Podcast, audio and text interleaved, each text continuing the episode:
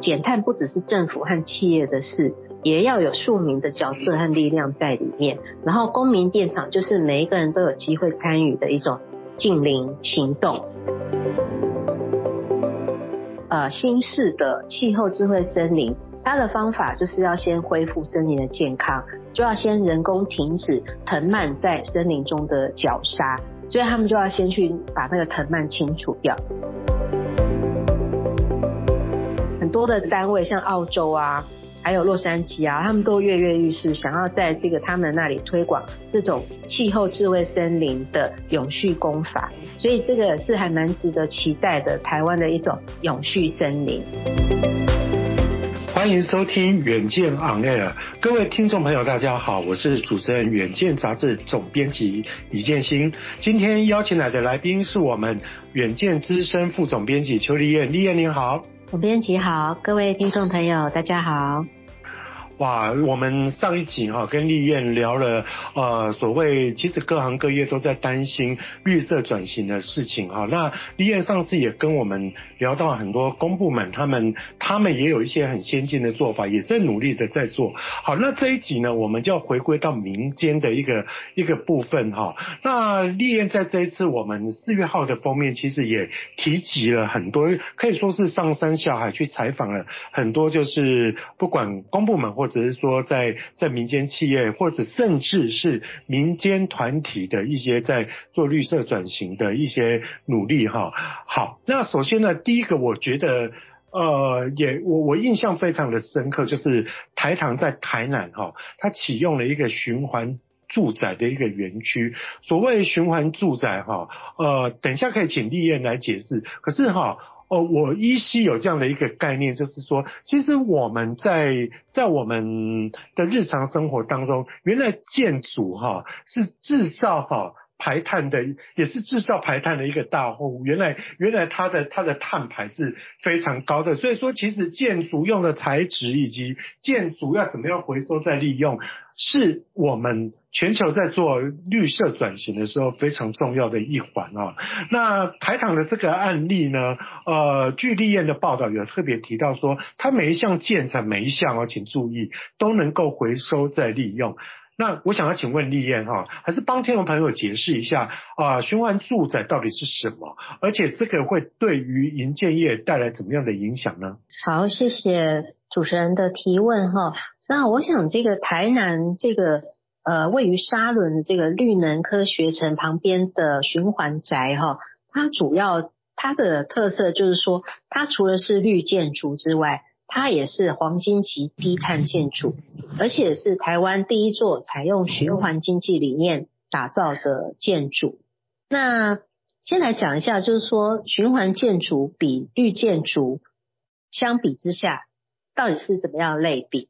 一般来说，循环建筑是比绿建筑在建造的难度上面是更高的。那主要是说，因为循环经济这个理念导入建筑，最理想就是说，这个房子是怎么盖出来的，最后就怎么拆回去。然后所有的过程当中，不管是建造还是拆除，过程当中不留一丝的废弃物。那这是最理想的状态。那运用在台糖这边哈，虽然它没有办法，所以。达到这个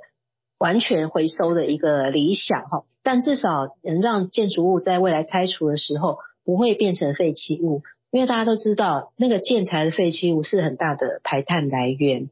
那我们先来看一下这个建筑它到底长怎样。首先它长得很奇怪，你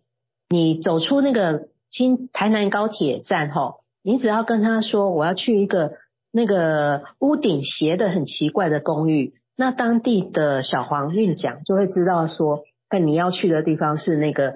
智慧绿能循环宅，也不用跟他讲地址是什么。那主要是它为什么屋顶会斜的很奇怪呢？就是因为它要做绿，它的绿就体现在它的斜面屋顶，然后它的屋顶上这个屋顶是斜的嘛，所以它。很多的太阳能板就铺满了所有斜面的屋顶，然后加上它的绿也体现在这种水资源的回收，然后废弃物减量，所以就这个呃太阳能发电带来的能源可以为这个建筑哈节省每诶大概百万水电费的一个支出。那其实它除了绿之外，它也充满了智慧。它的智慧来自于它的中控室有一个能源管理系统，它可以监控每个设备的耗电状况。要是某些地方，就说停车场，他发现根本就没有车子跟人出入的话，他就把那个地方的电力暂停，然后达到一个避免耗电的一个状况。然后再来一个说，我觉得它最高干的地方就是它循环住宅，它是用一种类似堆积木的方式。它不是像我们看到很多工地，它是先打地基，然后再再弄钢架，然后再铺水泥嘛。它不是，它是把很多的那种墙板、天花板先在工厂预铸好，就是工厂出来的就是一个四方形的钢柱的盒子，然后很多的这个空盒子运到现场，就是要盖房子的地方之后，再一个一个把它叠上去，然后再把它结合起来。这样子的一个好处就是说，它可以。它可以让这个施工更快速，然后而且提升了这个工地的安全性，比较不会危险。而且这样子，它以钢材为主嘛，所以它的二氧化碳排放量比一般的混凝土来得少。那再来一个，就是说它也引进了欧盟十分创新的一种叫做建材银行的概念，就是说它它为每一个建材去做护照，这个叫建材护照，就是说螺丝啊。螺丝一二三四五六七几号，他就给他盖了一个，弄了一个身份证。然后比如说，呃，这个门每一扇门，它是一二三四五 A B C D E F G，然后他们也都把它借照册，然后用电子履历记载下来。那这样子的电子化的管理后，以后他他们要拆的时候就知道，诶，这一根是从哪里来的，然后他未来要放在哪里，就马上就历历在目，一目了然。这个是非常特别的一种，就是绝对不会浪费这些被拆除下来的建材的意思。那还有就是说，他们这个循环回收的理念哈，他们很多的呃家具啊家电也是用以租代买的方式。他的意思就是说，以取以使用取代拥有，以服务取代销售。用租的话，你可以用很久。然后万一这个某一个地方家具假设一只脚坏掉了，他就通知厂商，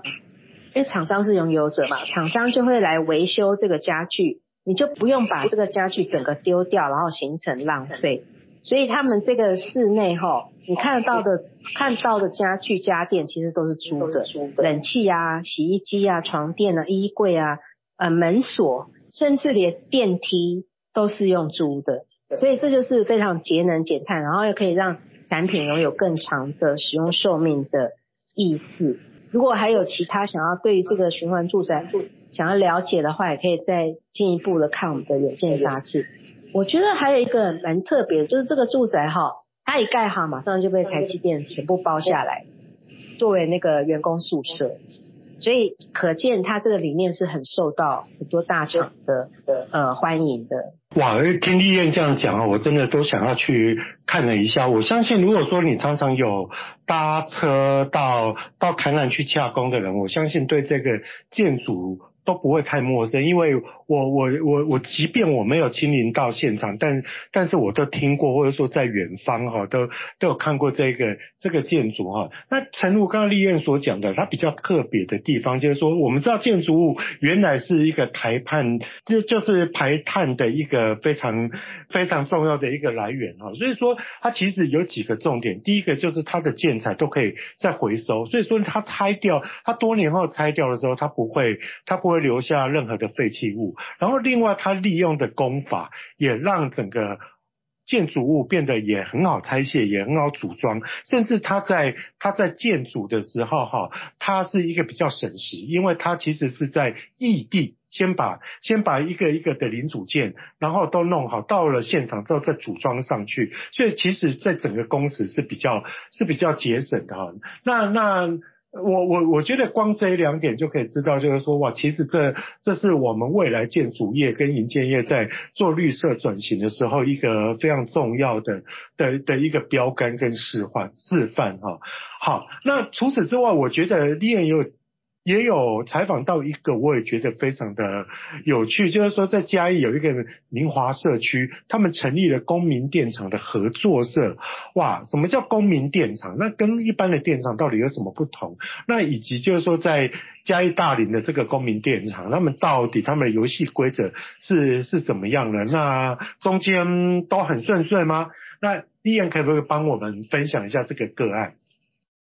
嗯，好，刚才提到的很多的减碳哈，大家会发现都是大公司在做，中油啊、中钢啊、台电啊、台糖等等的。其实也有一种就是一般人、小民呃小老百姓，如果也想要参与这个减碳大计，也有一种不费力，而且还有连连领红包的一个妙方哦，好像连连领股息这样子的。那那个妙方就是投资公民电厂。那什么叫做公民电厂呢？大家有听过那个呃，应该有听过很多种不同的合作社吧？像譬如说呃，消费合作社，就是大家可能都可以由消费者来拥有和经营的零售店，然后还有青果合作社，就是各地青果生产者的合作组织。然后现在台湾民间已经出现一种以生产电力为目标的合作社。然后这种合作社，它就是公民电厂的一个算是呃初步的组织哈，就是说我加入这个发电合作社，然后这个合作社它会去帮我筹筹建一个太阳能发电的电厂，然后这个电厂透过这个合作社，它卖给台电，然后我们会得到那个电费的收入，然后我们投资这个电公民电厂合作社的人，我们就可以领到这个。电费收入，目前所知，我们知道这个呃嘉义大林这个发电合作社后，它目前是感觉是收益最高的一个合作社后，因为我们亲自到了那里嘛，然后我们有亲自到一户民宅上面，然后我们看到我们走上它的三楼的屋顶，然后这个是那个那个屋顶是这个大林公民电厂的第一案场，你说它称第一案场，其实它面积很小。它就是一个四十八片的太阳能光电板集合在一起，然后大概目测就是差不多十二坪而已。那但是就是十二坪这么大小的一个坪数哈，这个屋主每年就可以分两万块哦，一万块是这个呃电费收入的现金红利，然后一万块是租金，因为他家的屋顶租给这个公民电厂来发电嘛。然后他的投资额是多少？他是投资那个。呃，十万元，十万元，然后他这个每年两万元，他可以领二十年，大家可以想到最后我所领的总总收入是不是超过我当初的投资的？所以这就是一个非常非常适合民间，然后也也呃也蛮受到大家瞩目的一个公民电厂减碳的一个形式哈。那公民电厂事实上最早是源于欧洲啦，然后。公民电厂，它就是说，呃，就像我们一开始讲的，减碳不只是政府和企业的事，也要有庶民的角色和力量在里面。然后，公民电厂就是每一个人都有机会参与的一种净零行动。那目前台湾总共有五个发电合作社，台北市一个，新北市一个，然后还有那个金门有一个，嘉义一个。然后南部还有一个，那他这些成员都是一些关心环保的民众。那呃，虽然这个发电厂它的经营模式其实不是每一家都像那个嘉义大林电厂这样子做，但是他们的经营模式不同，但是都被认为说是近邻社会转型一个非常微小而重要的齿轮。好，那我们再来细谈一下这个呃大连公民电厂哈。好，大连公民电厂，他他们的一个负责人哈，他有他我们到了那边，他就准备好很多的文件要给我们，其中有一个很特别的文件叫做太阳能存折，它真的是一本存折哦，然后它里面记载的是每一年就是呃每两个月他们发电有多少收入，就是台电。给他们多少钱？他是每两个月都有记录下来的一本存折。然后这个呃这个社区，他们从二零一五年挂表以来，哈，卖电所得已经将近六十多万元了。然后比较特别是说，哈，他这个社区事实上跟很多台湾的偏乡社区一样，老年人居多。然后但是就是这个太阳能存折就非常能打动这些老年人的心，因为这个从那个太阳公公手里掉出来的一个瘦电金，就在这个在这个社区巧妙变成重阳敬老金，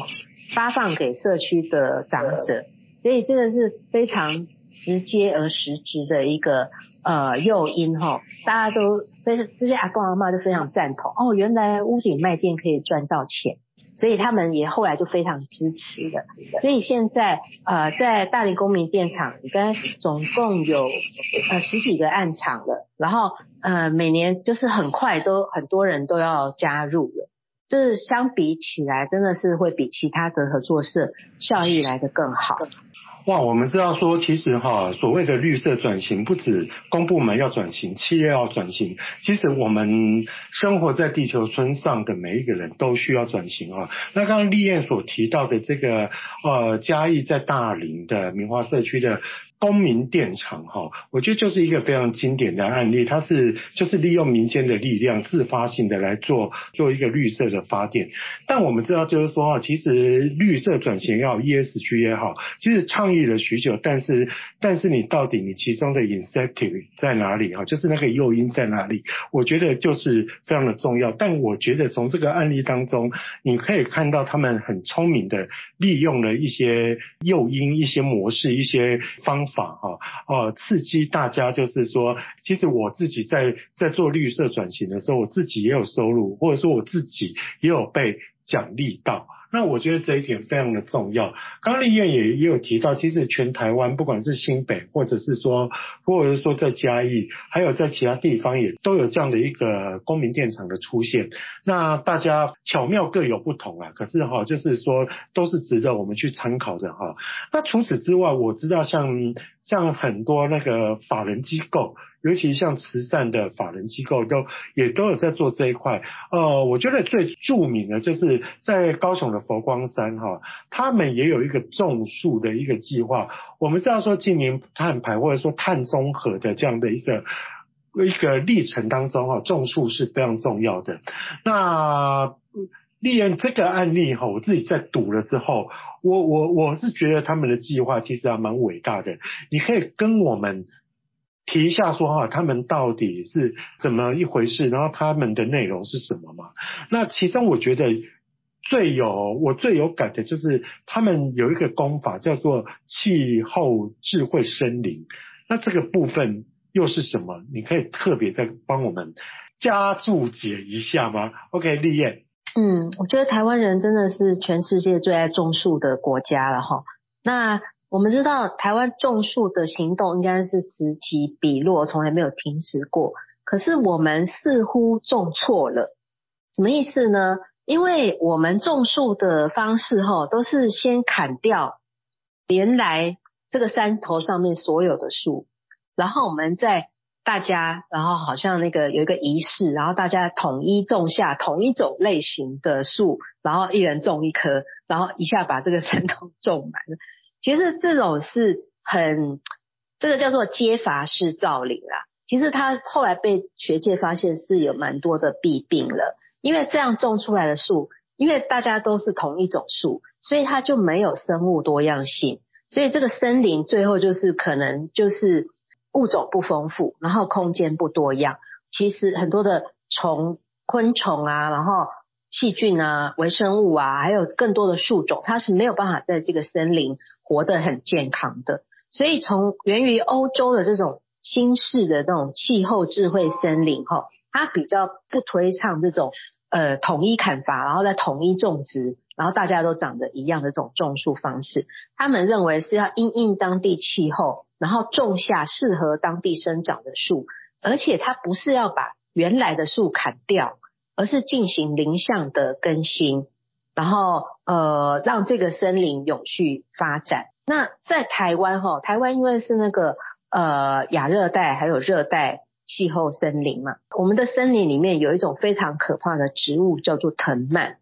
大家每次经过那个高速公路，不是都发现两边的山头都绿油油的吗？你表面上看以为是绿油油，其实这些森林都是。面临死亡危机的，因为他们都被藤蔓，那些绿油油其实是藤蔓的绿油油，但是藤蔓对于减碳或者说让这个森林是会那个窒息的。那所以说我们要做的这个呃新式的气候智慧森林，它的方法就是要先恢复森林的健康，就要先人工停止藤蔓在森林中的绞杀，所以他们就要先去把那个藤蔓清除掉。可是清除藤蔓非常辛苦哦。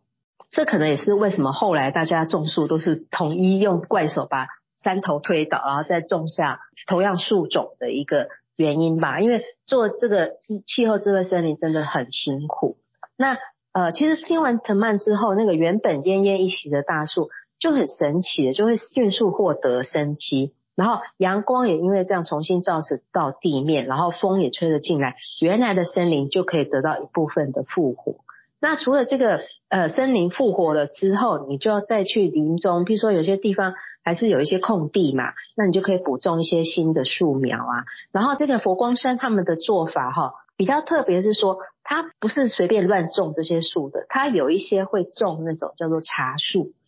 而且它是那个台湾原生种茶树。大家看过那个茶园嘛？都看那个广告片里面那个茶园不是都一片，然后都是灌木吗？可是他们选择种的茶树是台湾原生种的乔木的茶树，那个树长起来也是会有大概四五公尺那么高，然后它一片的茶叶也不是我们一心二叶哦，它种出来的茶叶是我们的手指手掌那么大小的一个茶叶，所以你这个采个两斤，你就可以到时候烘焙出好几吨的一个茶叶，这是他们不一样的地方。那为什么要种茶树呢？因为这个森林不只是要恢复森林而已，它还要恢复在这个森林当中求生存的人的他们的生计。因为森林为什么会被砍伐？为什么会被会被弃置呢？就是因为它没有办法让生活在它周遭的人然后得到好处嘛，所以大家无法共生，所以最后这个森林就被弃置了。那所以现在他们要种茶树，茶树后来就可以采茶叶，然后卖茶。让周边社区的人可以依赖这一群呃这个森林来过活，所以它是一个共好的一个机制，的确是蛮特别的一种做法哈。那我想他们的某一些计划哈，是因为规模庞大，所以让大家觉得很伟大。它要它的规模有多大呢？它大概是计划就是说，可能要找个呃上千个企业，然后在上千个地方。然后培育一千个社会企业来做这些茶叶的贩卖、跟种植、烘焙等等的，所以它最后累计出来的是可以，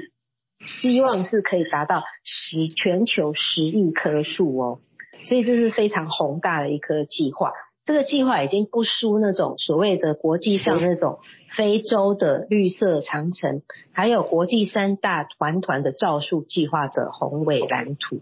那为什么佛光山可以做到呢？这个计划除了佛光山，还有国际佛光会，还有下面那个绿色公益基金会，他们是一起一起来呼吁、一起来发动的。而且他们说他们要做地球队长，就是要把一个绿色的星球重新种回来的一个伟大计划。然后他们现在就是在佛光山很多的呃有一些地方，他们他们如果说那个地方原来是信徒捐赠的，但是没有被利用的话，他们先利用那个空地来种在台湾一些种树。那在台湾种好之后，它可能可以推广到海外，因为佛光山在全世界的这个力量还蛮庞大的。那他们这个想法呃一一推出来之后，在某些场合。一公布，实际上就获得海外非常多的一个回响，很多的单位像澳洲啊，还有洛杉矶啊，他们都跃跃欲试，想要在这个他们那里推广这种气候智慧森林的永续功法，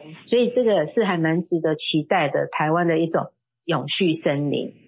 哇，我们真的没想到说哈，原来种树的学问这么大。呃，我我觉得其实就像丽燕刚刚讲了，就台湾人非常的爱种树哈。那那我知道，所以说其实大家是。我们以前小时候就有一个植树节嘛，所以说在那在那时候我们就知道，就是说其实植树是是我们还蛮常蛮蛮常拥有。我不应该是说它是美德啦，但但我们都知道说哈，其实种树以以前就常植在我们的的树苗。生活里面哈。可是原来种树，你你如果种的不对的话，其实对于地球的生态，尤其在在 ecosystem 上面哈，其实你反而造成了一个灾难性的一个不平衡的一个一个状况啊。所以说，其实佛光山的案例，哎，很值得我们参考哈。那最后，请丽燕跟我们听众朋友聊聊哈，哎，当初为什么会想要做这个专题，以及带给你哈最深刻的一个发现跟记忆是什么？最初会想要做这个题目，主要就是因为二零五零路径。排放的这个蓝图届满一周年嘛，可是大家似乎就是没有太察觉到这件事情，就是一年以来我们到底做了什么样子的近零？好像这边有人在做推广，然后那边也有人在做一些减碳，但是好像没有一个整体观，所以想说是不是可以试着来做一个呃整体的盘点？那我觉得比较大的一个心得哈，就是说我们在这个。呃，review 盘点的过程当中，我们会发现我们自己的不足，然后也会发现我们做得好的地方。那不足的地方，我们就可以呃持续来加强，然后补强它。然后如果说是我们做好的，我们就继续维持。那我觉得这个都是我们迈向净零社会可能一个必须要有的一个新的素养，然后呃从而建立起新的行动。那我会觉得说。嗯，因为全世界都在气候变迁很严重嘛，可能今年也有会发生很多气候在变的一些事情。我们真的要就是从内心深处，然后体察到这个减碳对我们的重要性。好，其实总而言之啦，我们在在大自然面前，我们都要学习会谦卑啦，然后。其实不管企业界也好，或公部门也好，甚至很多很重视环保的个人也好，大家都有心要把要要从我们生活当中去做一个绿色转型。只不过哈，因为绿色转型这一个它的范畴实在太大了，然后他能够做的事情也很多，那他相对他要付出的成本也很高。那万一做错了，我觉得其实对对大家都是一个非常大的一个冲击，而且对企业来讲也是很大的一个损失。所以其实哈，呃，借由立院这次的一个报道，他在一周年的时候。回头去盘点很多企业或者是公部门，甚至在社团法人跟跟一个民间团体他们的努力，那他们努力的成果到底遇到什么挫折？那或者是说，哦，有没有什么经验值可以参考？那我相信看了我们这一次的一个封面故事的一个报道哈，相信是非常非常有助于，就是说大家少走一些冤枉路啊。好，那如果你想要了解更多的细节，请欢迎参考我们资讯栏上的一个连结，也请大家每周一定要锁定我们的远见 On Air，帮我们刷五星评价，让更多人知道我们在这里轻松的陪你聊财经产业跟国际大小事。我们下次再见喽，拜拜。